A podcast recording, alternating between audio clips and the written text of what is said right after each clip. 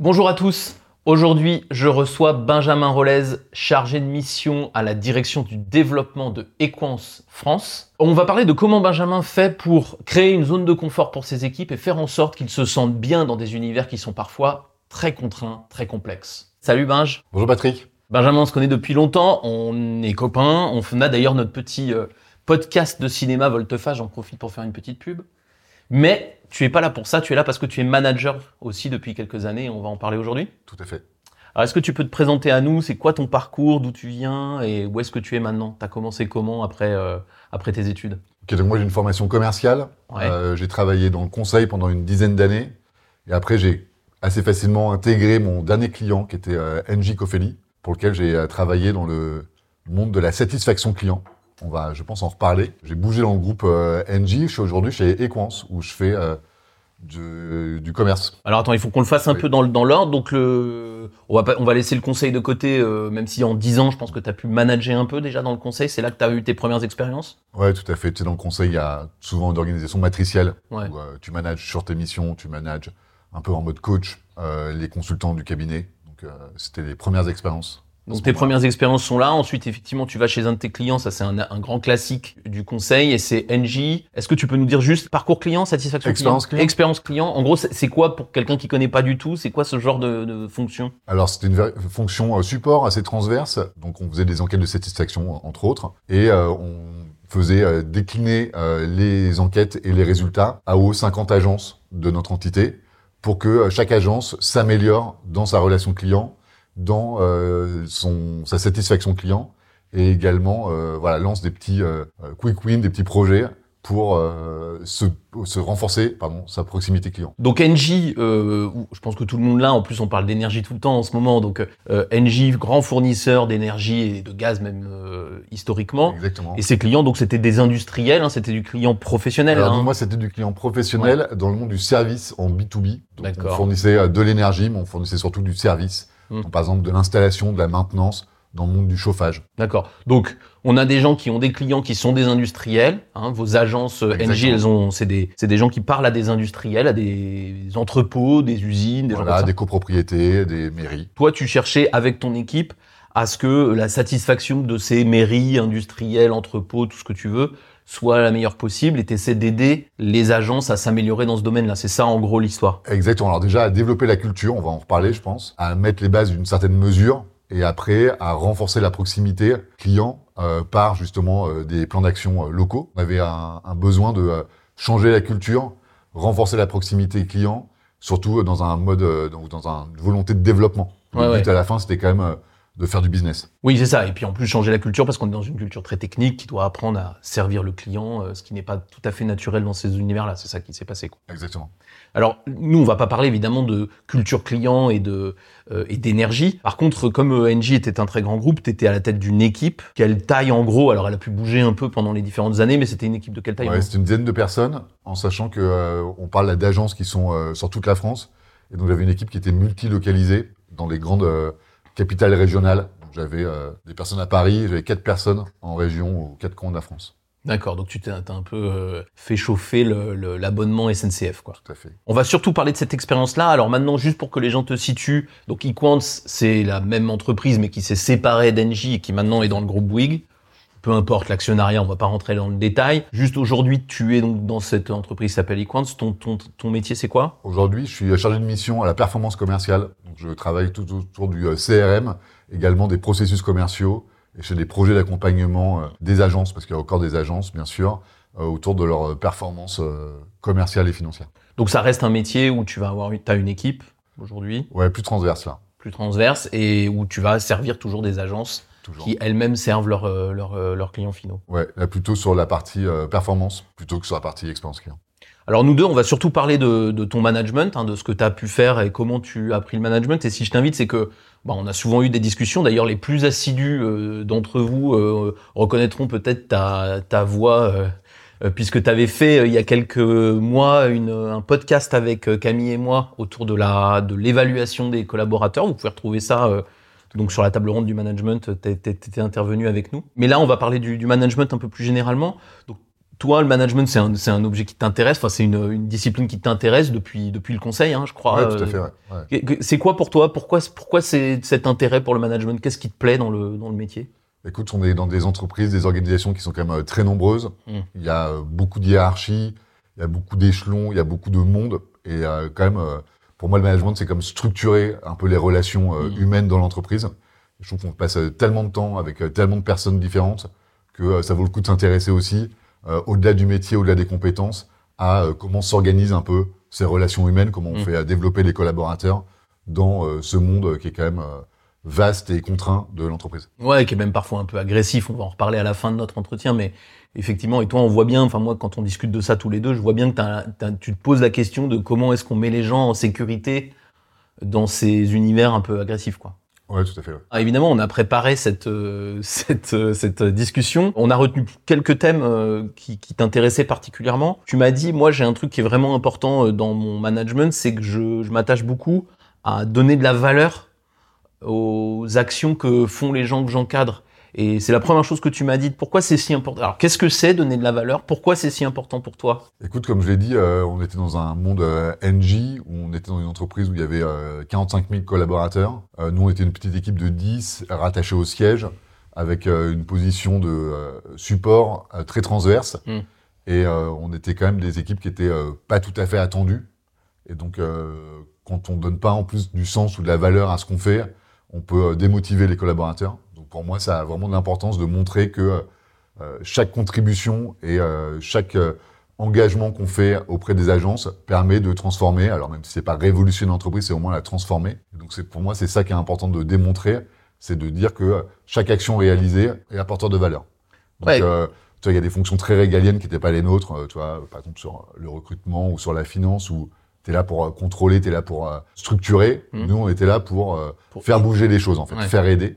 Et donc c'est moi ça qui m'im- qui m'importe. Ouais, parce qu'on on est, on va vite, pour être très concret, on va vite dans ces grandes en- entreprises et en particulier dans ce genre de fonction, on va vite avoir des gens qui euh, travaillent bien ou moins bien, peu importe, mais qui en tout cas se disent Mais à quoi je sers Euh, Moi, je suis 1 sur 45 000. euh, est-ce, que, ce- que je fais est vraiment utile? C'est ça euh, que tu observes, toi, dans ton équipe et, sur lequel tu as de l'attention. Quoi. Ouais, bien sûr. Surtout quand tu es une équipe qui est assez restreinte, te dire en fait comment on arrive un peu à mesurer cet investissement. Et surtout, c'est assez rigolo, mais sur la question de l'expérience client, il y a pas mal de croyances, il y a pas mal de, personnes qui sont investies par le sujet. Et c'est comment cet investissement arrive un peu à, à impacter et d'éteindre dans le reste de l'entreprise. Alors, est-ce que tu peux nous donner un exemple de truc que tu aurais vécu avec quelqu'un et pour, pour qu'on comprenne comment tu fais pour aider quelqu'un qui est un peu perdu dans son utilité, du coup Et comment tu fais Enfin, est-ce que tu as un exemple en tête comme ça de, de quelqu'un que t'aurais aidé? Oui, alors d'un- peut-être de manière assez globale, euh, on était sur un, un sujet donc d'expérience client. Il y a un grand indicateur en expérience client qui est euh, le NPS, le Net Promoter Score. Ouais. Je pense que vous êtes nombreux à le connaître. C'est de la bon, je vais faire simple, c'est de la satisfaction euh, du client. on- C'est un indicateur euh, Ouais. bah, qu'on mesure assez facilement, mais qui était quand même quelque chose qui était culturellement euh, très peu très peu connu Mm. dans notre entreprise. Et euh, c'était un peu notre indicateur phare. Mm. Et c'est vrai que euh, on avait des collaborateurs qui se demandaient si on était bien écouté, bien entendu par l'ensemble de l'entreprise. Et euh, on a un peu euh, rabâché quand même cet, in- cet indicateur. Et on s'est rendu compte au bout de euh, quelques mois, quelques années, que finalement c'est un indicateur quand on faisait des, euh, des actions qui étaient un peu plus transverses, un peu en dehors de l'expérience client, où euh, chaque manager disait mais on pourrait calculer le NPS sur euh, telle fonction. D'accord. Donc par exemple le NPS de la fonction RH, ce qui n'a pas vraiment de sens parce que le NPS c'est un indice de recommandation. Donc est-ce que tu recommandes ton RH ou pas? En fait, t'as pas vraiment le choix, mais Ouais. c'est pas grave. Mais toi justement, c'était Mm. euh, euh, montrer à l'équipe que euh, tout le travail euh, de proximité, d'implication, d'explication qu'on avait pu faire autour de cet indicateur, bah, finalement, il avait vraiment diffusé dans l'entreprise et que c'était euh, notre pierre à l'édifice et que même si euh, les euh, collaborateurs l'avaient un peu déformé, en fait, ils se souvenaient de nous, ils savaient que cet indicateur existait et ils pouvaient, euh, je pense, s'y raccrocher comme quelque chose qui était rentré dans la culture de l'entreprise et c'était un peu le fruit de notre travail. Donc, tu vois, c'était euh, apporter des éléments assez concrets comme ça pour dire aux collaborateurs, euh, il y a 18 mois, le NPS, euh, personne ne savait ce que c'était, il fallait qu'on l'explique avec des schémas, des bons hommes qui sourient, des smileys verts, des smileys rouges. Et aujourd'hui, euh, Il l'utilise à tort et à à travers. tort et à travers. C'est peut-être pas le me- meilleur résultat, mais au moins, Mhm. on s'est rendu compte que en étant euh, quelques collaborateurs sur le terrain, euh, on avait pu diffuser cette nouvelle culture et sur cette posture, alors pas tant de la notation, mais que tu vois du feedback, du ressenti, euh, qui était pour nous important. Donc en fait, ce que tu fais, et là, là tu as pris l'exemple du NPS, mais j'imagine qu'il y en a plein d'autres, ce que tu fais, c'est que tu vas chercher des petits indices extrêmement concrets. Tiens, ça, ça a bougé, ça existait pas, ça, ça existe, et, et ça veut bien dire qu'il s'est passé quelque chose. quoi. C'est ça, en gros, ta stratégie. T'es un peu obligé de rentrer euh, dans le concret. En fait, euh, tu peux pas euh, partir sur des grands discours. En fait, ton collaborateur, il a besoin de voir ce qui a changé et ce qui a vraiment changé. Donc, pour moi, le, alors c'est pas obligé que ce soit des petites actions, mais la chose concrète est quand même la chose qui a de la valeur pour moi. Non, mais je trouve que c'est une bonne pratique, le, le, coup des indices qui sont pas forcément des choses euh, monstrueuses, mais qui sont des choses euh, presque incontestables. Tu vois, le côté, j'aime bien le côté, euh, on veut utiliser le NPS pour un truc où il a pas de sens. Bah oui, il faut pas le faire, mais ça montre que la culture a bougé. je pense qu'on peut tous le faire dans nos équipes de management, dire mais t'as vu ça, il y a, il y a six mm. mois ça existait pas et ça existe aujourd'hui.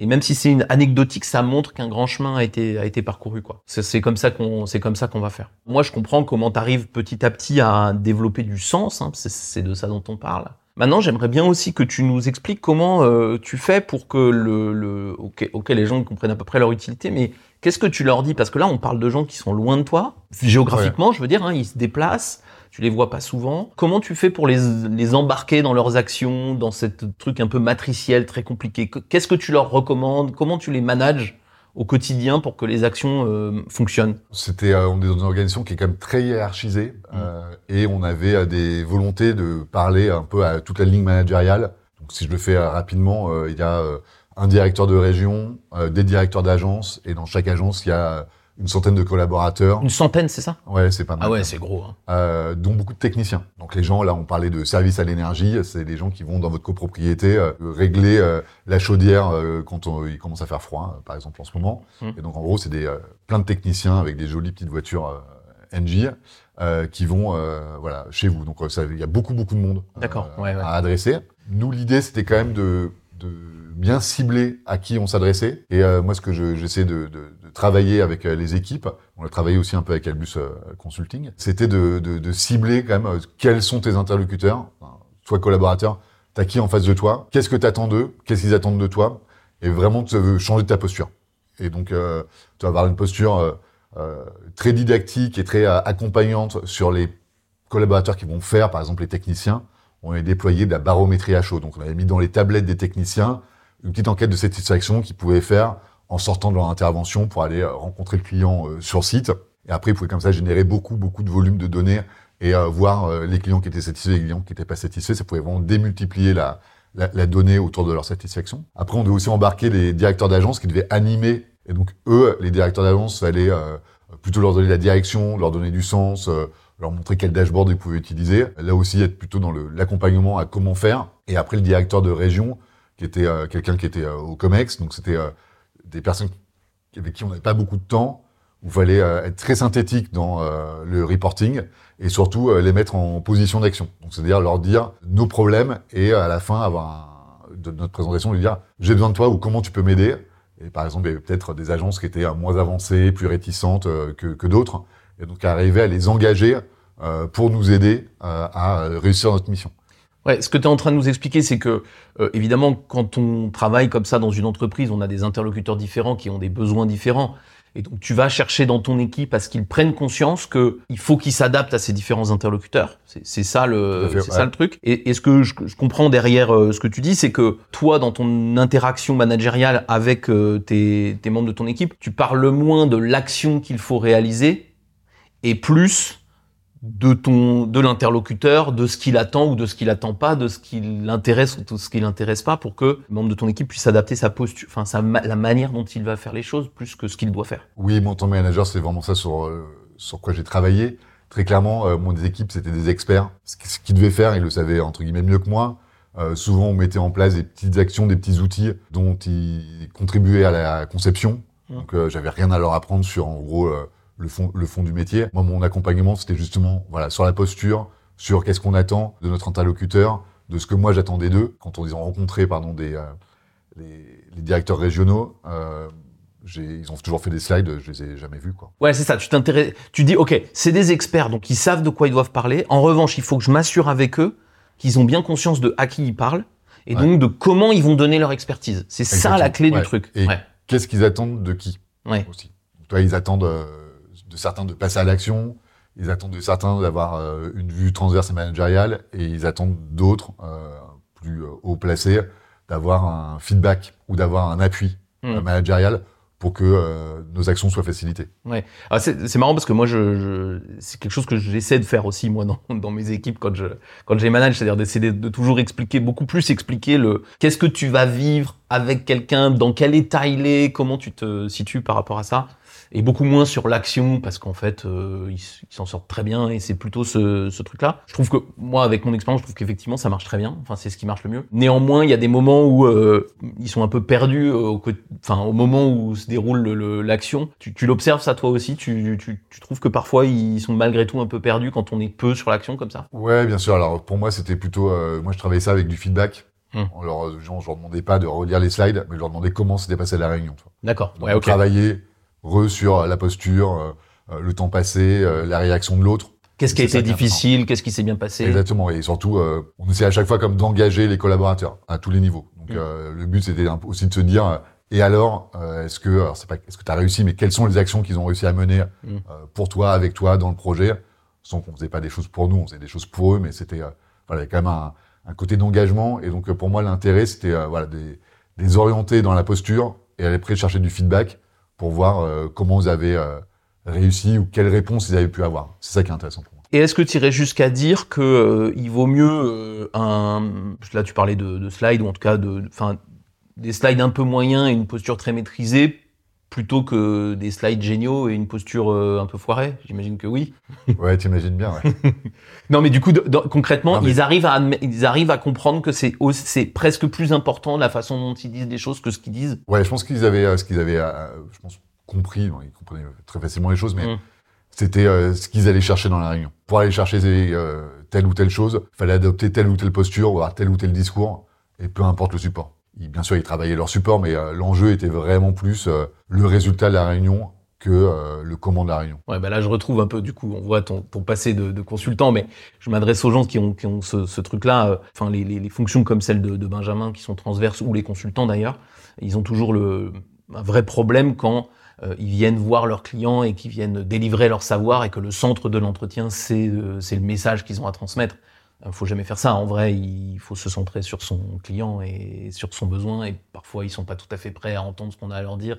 Et c'est de ça dont on part, quoi. C'est clair que ça, c'est un des grands enseignements du conseil, je crois. Pour faire tout ça, du coup, il y, a un- y, y a sujet euh, des compétences que tu vas chercher à, à développer euh, euh, chez, tes, chez tes collaborateurs. Moi, j'ai toujours trouvé que tu avais, on en avait parlé d'ailleurs dans la partie euh, éval, euh, évaluation annuelle et tout.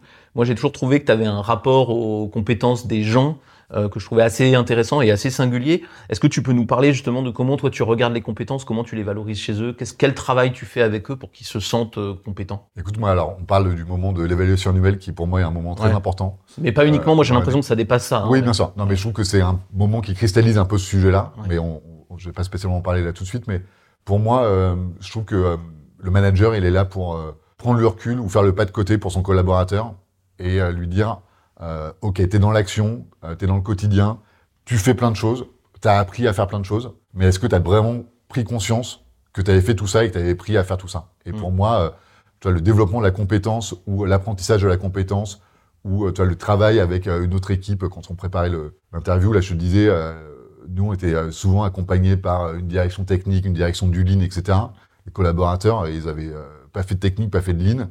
Ils se retrouvaient à devoir collaborer, à devoir avancer avec quelqu'un qui avait euh, une autre démarche, un autre enjeu. Et je pense que tout ça, ils le font pris dans le feu de l'action. Mm. Pris dans leur projet, pris dans le fait qu'ils doivent aussi réfléchir à qui ils parlent, qu'est-ce qu'ils doivent vendre, euh, quels sont les ROI, euh, comment ils doivent se déplacer parce qu'ils avaient des zones géographiques assez importantes.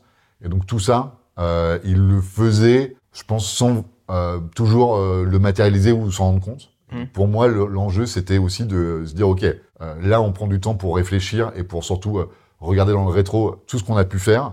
Et en gros, dire, ça, c'est une nouvelle compétence, ça, c'est euh, un nouveau domaine que tu as pu euh, investiguer. Euh, T'avais pas fait ce type de livrable, euh, maintenant tu l'as fait dix fois.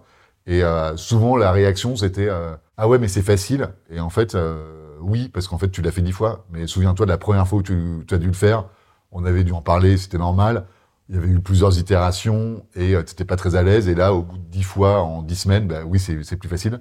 Et c'est vraiment essayer de euh, d'apporter cet éclairage aux collaborateurs de euh, du quotidien et que le quotidien, en fait, c'est quand même un moment où il y a beaucoup d'apprentissage et de structurer cet apprentissage. Ce que tu observes dans ton management, c'est que les gens, ils ont du mal à se rendre compte des choses qu'ils apprennent. Ils ont du mal à s'en rendre compte eux-mêmes, tout seuls. Je pense que ce que tu fais euh, tu vois, tous les jours, Mm. euh, tu le valorises pas en fait. Euh, C'est normal. C'est oui, c'est normal. Et en fait, il y a des. Je digresse un peu, mais euh, moi, j'ai fait un peu de recrutement dans le conseil. Mm. Et quand tu demandais à des euh, consultants juniors de- d'expliquer ce qu'ils avaient fait en stage, moi, ils me disaient toujours qu'ils avaient revu la stratégie globale d'une boîte du CAC 40. Mm. Je pense que c'était pas vrai. Mm. Euh, néanmoins, ils savaient pas me valoriser le fait qu'ils avaient euh, participé à des réunions, pris des notes, ré- rédigé un compte rendu, rédigé un compte rendu mail, un compte rendu Word, des trucs basiques mais qu'on attend d'un junior en fait. Mm. Et je pense qu'ils ne sont jamais dit que c'était quelque chose qu'on pouvait valoriser. Donc je trouve aussi que dans le monde de l'entreprise, pour des sujets plus techniques ou, euh, ou plus d'expertise, la première fois on trouve que c'est dur, mais au bout de six mois, on a l'impression que euh, ça fait quelque chose qui euh, c'est quelque chose qui fait partie du job. En fait, ça fait pas partie du job, c'est une compétence. Ouais. Et donc c'est quand même vraiment important, je trouve, de voilà leur donner le, le- le- le feedback ou leur leur euh, montrer que sur six mois il y a eu une évolution, une évolution dans euh, euh, leur posture, une évolution dans leur savoir-faire, une évolution dans les compétences qu'ils ont pu euh, acquérir, également dans la méthodologie parce que euh, il y a toujours des choses qui changent, ils font aussi des formations qu'ils arrivent à, mettre en, pratique.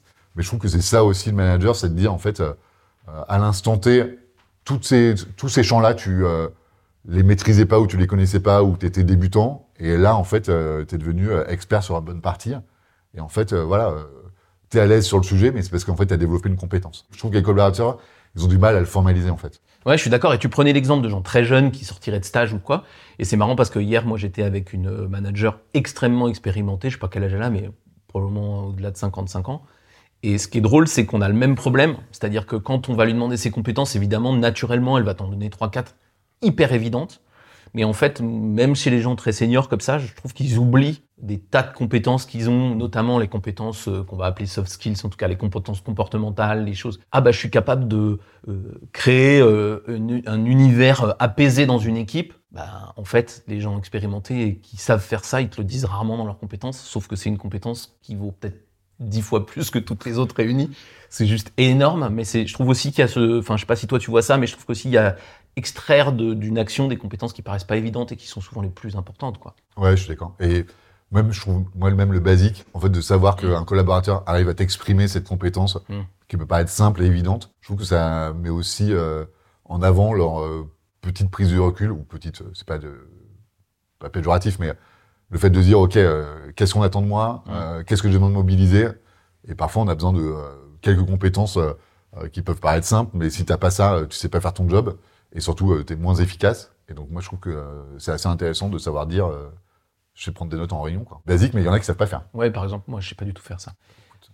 Je, ne sais pas prendre des notes. C'est une catastrophe. Je mets que le titre et je, je n'écris rien en dessous. C'est incroyable. Mais alors, du coup, j'imagine que ce, ce genre en plus de discussion, ça doit être très utile dans la relation. Parce que du coup, ça crée. euh, c'est assez positif comme, euh, comme posture. Donc, j'imagine que ça aide dans la relation aussi au quotidien. Ouais, bah, tu sais, euh, non, moi je trouve ça toujours intéressant, mais on parlait des valeurs annuelles, mais quand tu prends du temps pour le collaborateur de parler de lui, Mm. euh, c'est quand même un moment souvent qu'ils apprécient. Ouais. Et avec Euh, précision. Parce qu'en fait, les gens, ils se plaignent souvent dans leurs évals ou autres de dire Ah ben, mon manager, il m'a dit que c'était bien, mais en fait, c'est tellement vague que j'y crois presque pas. Alors que quand on fait ça, forcément, il faut bien qu'ils y croient parce que c'est, on est précis, quoi. Ouais, ouais, et puis euh, c'est quand même euh, leur parler de leur quotidien, euh, prendre des exemples, et surtout, euh, alors moi j'étais à distance et j'étais pas sur leur doute toute la journée, donc il y avait peut-être des choses sur lesquelles ils me reprenaient en disant attends, je pense que t'as t'as pas très bien vu ça, ou euh, Mm. un petit décalage peut créer le, le- le dialogue, Mm. mais souvent euh, justement d'être un peu loin, ça te permet aussi d'avoir une, une synthèse assez euh, facile à, à faire, Mm. et c'est aussi un truc que je pense euh, les collaborateurs apprécient. Ouais, ouais. Toi, tu fondes beaucoup ta relation sur ce, dans la durée avec les gens, sur la prise de conscience des compétences qu'on développe au fil du temps, quoi. Presque plus que sur- au, au moins autant que sur les résultats? Ouais, au moins autant. Ouais. On est dans des organisations qui sont tellement compliquées. On est dans un job qui est assez transverse. Mm. Euh, les résultats, alors j'en parlais tout, tout à l'heure, hein, du sens. Alors oui, il y a des résultats.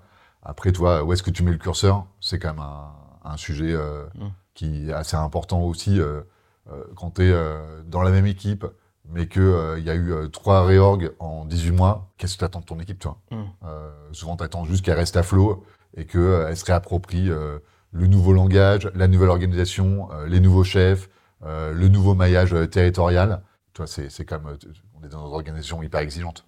Du coup, tu, tu- ce que tu veux dire là, c'est que tu es prêt à diminuer le niveau d'exigence, toi? C'est-à-dire à dire à tes équipes, attendez, ça suffit si on fait ça cette année, par rapport à une naturelle qui serait, on va toujours faire plus? Ouais, alors moi je suis prêt à dire on a une feuille de route et c'est la feuille de route, c'est euh, comme l'année dernière, modulo tout ce qui a changé dans l'entreprise ou peut-être un peu moins que l'année dernière. Euh, moi ça ne me pose pas de problème. le, le côté euh, qu'on voit beaucoup dans les entreprises, c'est c'est toujours plus, il faut toujours faire l'année d'après mieux que l'année d'avant, etc., etc. C'est quelque chose, tu es revenu complètement et où tu te dis, le contexte doit nous amener à, à changer nos niveaux d'exigence et les et peut-être à, à accepter ça. C'est ça que tu es en train de nous dire? Ouais, tout à fait. Non, toi, moi je suis dans un très grand groupe où Mm. euh, on a la passion de la réorganisation, ce qui est un peu fatigant, Ouais. mais honnêtement, en fait c'est- difficile à suivre et surtout quand tu es sur un, dans un, une équipe transverse, euh, fonction support, où euh, finalement tu changes très souvent d'interlocuteur. Tu peux avoir le risque de la répétition, mais euh, pourquoi tu veux engager tes collaborateurs à faire beaucoup plus alors que le- l'entreprise te demande de revenir au basique, tu vois? Mm. Parce que toute l'organisation a changé, tout ce qu'elle avait pu construire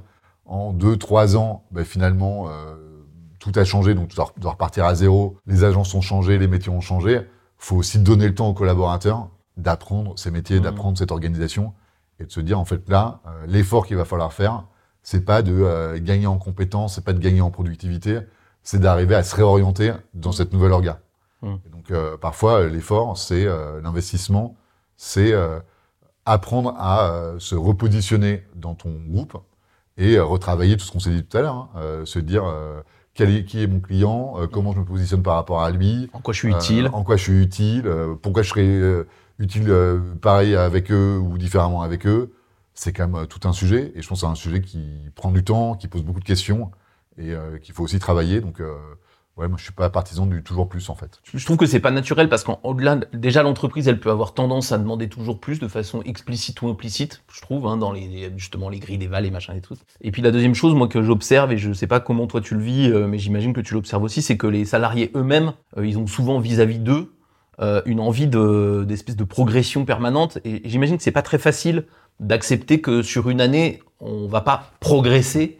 Enfin, en tout cas, progresser, c'est peut-être juste préserver ce qu'on avait fait l'année d'avant, quoi. Ouais, alors ça, je trouve que c'est vraiment le- l'enjeu du manager euh, Ouais. d'expliquer. Comme tu expliques les, euh, les compétences et t'expliques euh, l'évolution du collaborateur, je pense que c'est vraiment à toi, d'un toi manager, de réexpliquer le contexte, Mm. de réexpliquer euh, l'environnement et de dire ce que t'attends de tes collaborateurs. Et t'en as toujours qui sont, euh, je vais pas dire déçus, mais qui aimeraient faire un peu différemment. Tu vois souvent, alors sans dire que le manager a toujours raison, souvent tu vois qu'au bout d'un moment, euh, ils sont épuisés, quoi, parce que euh, tout a changé, ils veulent en faire plus. Le gap à franchir, Il est il est énorme. Et donc, euh, ouais, vraiment, moi, je suis, je suis partisan de, de dire, on fait bien avec la moitié des agences et ceux qui veulent pas venir, on les prendra l'année prochaine, plutôt que de se dire, euh, cette année, tout a changé et je Et c'est quand même rembarque, euh, 100%. ouais, je rembarque toutes les agences euh, comme j'avais fait l'année dernière. Ouais. Alors que l'année dernière, en fait, c'était euh, l'année 5 d'un projet, Mm. et là, on repart à zéro, tu vois. Bien sûr, tu as des automatismes, euh, tu connais tes outils, euh, tu es plus expert qu'il y a 5 ans. Mm. euh, Mais ouais, mais si tout, réaliste, a- si tout ton environnement a changé, on se doute que. voilà. Ça marche pas. Il y a un truc que, que ça, me- auquel ça me fait penser, tu sais, il y a cette espèce de truc, alors c'est très LinkedIn, ça, c'est il faut sortir de sa zone de confort, etc. Moi, j'ai l'impression que dans ta pratique de management, euh, tu essayes au contraire de créer des zones de confort pour tes équipes, de façon à ce qu'elles puissent s'épanouir dans leur travail, avant de leur en demander plus, et que quand ils sont stables, tu vas leur demander plus. Est-ce que c'est ça que tu, tu fais? C'est comme ça ouais, que tu c'est fais? ça. Alors, tu vois, je réfléchis pas à zone de confort, mais je Ouais. me dis quand même que c'est des collaborateurs qui doivent être euh, experts, un peu en gestion de projet, en expérience client. Ils vont sur le terrain, ils rencontrent euh, 300 personnes par an. Mm. Ben, honnêtement, euh, je veux bien leur demander euh, plus Mm. ou de sortir de leur zone de confort, mais euh, c'est euh, jamais la même agence, Mm. c'est jamais la même adresse, c'est jamais le même manager, euh, c'est jamais les mêmes gars, c'est jamais la même. euh, alors, euh, dans l'énergie, euh, la météo, ça change. Euh, S'il Mm. fait chaud, c'est pas vrai que quand il fait froid. Mm. Donc, C'est jamais le bon moment. Mm. Si en plus je leur dis, écoute, t'es gentil, mais t'as tout ça, d'accord. Mais en plus, là, toi, ta zone de confort, faudra en sortir juste pour les beaux yeux de, de ton manager ou de l'art parce que j'ai lu qu'il fallait sortir de la zone de confort. Au bout d'un moment, ça n'a pas de sens, en fait. Non, ça n'a pas de sens. Et en fait, ils sont toujours en dehors de leur zone de confort. En fait, c'est ça le truc, c'est que tu rencontres 300 personnes. Putain, c'est eux qui te font sortir de ta zone de confort tout le Non, temps. mais c'est ça. là, Et puis, euh, t'as fait euh, Bordeaux-Montauban et euh, en fait le mec est pas là parce qu'il y a une urgence client, Mm. bah, tu l'entends, mais toi t'as fait je sais pas combien d'heures de bagnole, Mm. t'es un peu planté. Bordeaux, Montauban. non, mais voilà, c'est la vie, mais non, mais c'est compliqué quoi. Oui, bah donc, oui. donc derrière leur dire en plus je vais te mettre sur un sujet cactus parce que faut que tu sortes de ta zone de confort. Ouais. Je sais pas. Ouais, ça, ça pas En fait, on a aussi besoin de garder nos, nos collaborateurs. Oui, et puis au-delà de ça, je trouve vas que pas- c'est- il y a un moment donné, ça n'a plus aucun sens Non, en fait. C'est-à-dire que ouais, le- le- le- l'environnement se charge de toute façon de mettre les gens en difficulté euh, presque quotidiennement. Et je suis assez d'accord moi avec ça. Je pense que le, le- le manager, il a énormément comme job de créer des zones de confort et pas de les sortir. Ponctuellement, il y a des gens qu'on, tu te dis ouais bon là vraiment, euh, il faudrait que tu ailles explorer quelque chose d'autre parce que tu es vraiment au bout de, au bout de tout ce que tu sais faire. Mais pour moi, c'est très ponctuel et ça arrive pas si souvent que ça. Ouais, pour moi, je pense que c'est dans un plan construit avec le collaborateur. Tu vois, une vraie évolution, euh, tu confies du management, tu leur confies Mm. un nouveau projet. Mais c'est, euh, toi, c'est, c'est, c'est pas le, la posture juste pour dire euh, je Ouais. le fais, toi. Tiens, je t'ai sorti de ta zone de confort. Bah, euh, non. En fait, tiens, pour ton évolution, je t'ai proposé un nouveau projet. Pour ton évolution, je te propose du management ou Mm. tu me l'as demandé, je pense que c'est le bon moment. Je vous propose qu'on le fasse, mais sache que euh, il y a beaucoup de choses qui vont changer. Juste, tu vois, enlever la, enlever la chaise sous le, sous les moment où il s'assoit, collaborateur. ouais. À part le pété de coccyx. Ouais, ouais, ouais, non, ça n'a pas beaucoup de sens, trouve. Qu'est-ce que tu dirais, toi, des, des, des... Maintenant, ça fait quand même quelques années que tu manages et que tu accompagnes des managers et que tu en vois beaucoup, beaucoup, beaucoup. Qu'est-ce que tu dirais, toi, comme euh, pour quelqu'un qui prendrait une équipe de management pour la première fois C'est quoi le, le- le- les, les, les premières choses que tu dirais qu'il faudrait mettre en place euh, ou euh, le, la- allez, le, le premier bon réflexe, selon toi, pour quelqu'un qui prendrait sa première équipe? Écoute, euh, moi, je pense qu'il y a deux sujets quand même. Tout à l'heure, mais toi, le pragmatisme. Mm. Hein, vraiment, euh, faire l'état des lieux. Et tu fais l'état des lieux par euh, l'écoute. Les collaborateurs, c'est quand même la clé. Ouais. C'est-à-dire ce qu'ils aiment, ce qu'ils aiment pas, ce qu'ils savent faire, ce qu'ils savent pas faire. Là où ils sont à l'aise, là où ils veulent aller plus vite, là où il y a un problème. Tu le constates en. Il faut savoir en ça, quoi. Et donc, si tu sais pas euh, tout ce qu'ils ont dans la tête, entre guillemets, non, Oui, t'intéresse. C'est quand même difficile, je trouve, de prendre des décisions sans connaître le, le collaborateur. Ouais, donc on est centré sur le collaborateur, c'est la première des choses. Ouais, c'est obligé. Dans, dans, le- dans l'acte managérial, euh, je pense que tu ne fais pas sans eux, en fait. Et après, tout ce que tu as dit, on va donner du sens, montrer les acquisitions de compétences, créer des zones de confort pour que les gens, à partir de ce point de départ, ils se, ils se développent, j'allais dire tranquillement, mais c'est presque mais ça qui ressort de notre discussion. hein. Exactement. Mais toi, si tu commences en management, tu manages d'abord des hommes, toi. Oui. Donc, euh, toi, tu prends euh, les hommes, tu regardes un peu ton projet ou euh, l'enjeu qu'on t'a donné, Mm. mais tu peux pas, pas connaître tes gars, quoi. Non, non, c'est- je suis d'accord. C'est, ça peut paraître basique, hein, mais mine de rien, moi j'ai, tellement l'impression que tu as des managers qui prennent des fonctions avant de, de prendre des humains. Euh, du coup, tu as envie de leur dire, mais c'est bon, on s'en fout de ta fonction, tu, tu vas le faire avec qui, quoi. Et d'intéresse-toi à eux, puis ta fonction, ça va dérouler, quoi. C'est ça le grand. Surtout si tu as une fonction très managériale, en Mm. fait, ce que tu fais, c'est ce que font ton, ton équipe, quoi. Donc, Ouais. euh, derrière, euh, c'est vraiment, c'est le cœur pour moi. Je crois qu'on a fait plus ou moins le tour de ce qu'on avait envie de se dire euh, aujourd'hui. Tu avais un truc que tu voulais ajouter ou tu as l'impression de ne pas avoir pu dire de non. très important qui sans quoi les managers qui nous regardent seraient tout à fait démunis non? Non, non, mais l'écoute, je pense que c'est quand même la clé. Et se dire qu'on n'est pas là pour faire les projets à la place de nos collaborateurs, Ouais. mais qu'on est là pour le collaborateur, leur montrer ce qu'ils ont fait. Et ce qu'ils ont fait, c'est souvent super. Ouais, leur montrer ce qu'ils savent ont fait. Ouais. Ils savent pas, où ils le valorisent pas. Mmh. Et donc, euh, je pense qu'on est là quand même euh, pour leur dire euh, ce qui va bien. Il y a quand même beaucoup de choses qui vont bien. Mm. Et leur montrer que, voilà, ce qui a été fait il y a un an, c'est pas ce qu'on fait aujourd'hui et, et on compte sur eux. Ok Benjamin, cool. Vous pouvez retrouver Benjamin, donc c'est Benjamin Rolez. Je pense qu'on peut te retrouver sur LinkedIn. Tu On dois avoir un, beau profil. euh, Très beau profil. Non, je t'ai déjà vu euh, publier un peu, donc si vous voulez en savoir plus, bah, vous pouvez euh, regarder le profil de, de Benjamin, le contacter si vous voulez du, du travail dans son équipe. Et puis, bah écoute, on se reparlera peut-être un jour de management devant ses Avec caméras. plaisir. Merci beaucoup pour le temps passé tous les deux, et à bientôt pour une nouvelle euh, interview Le Faire en Vrai.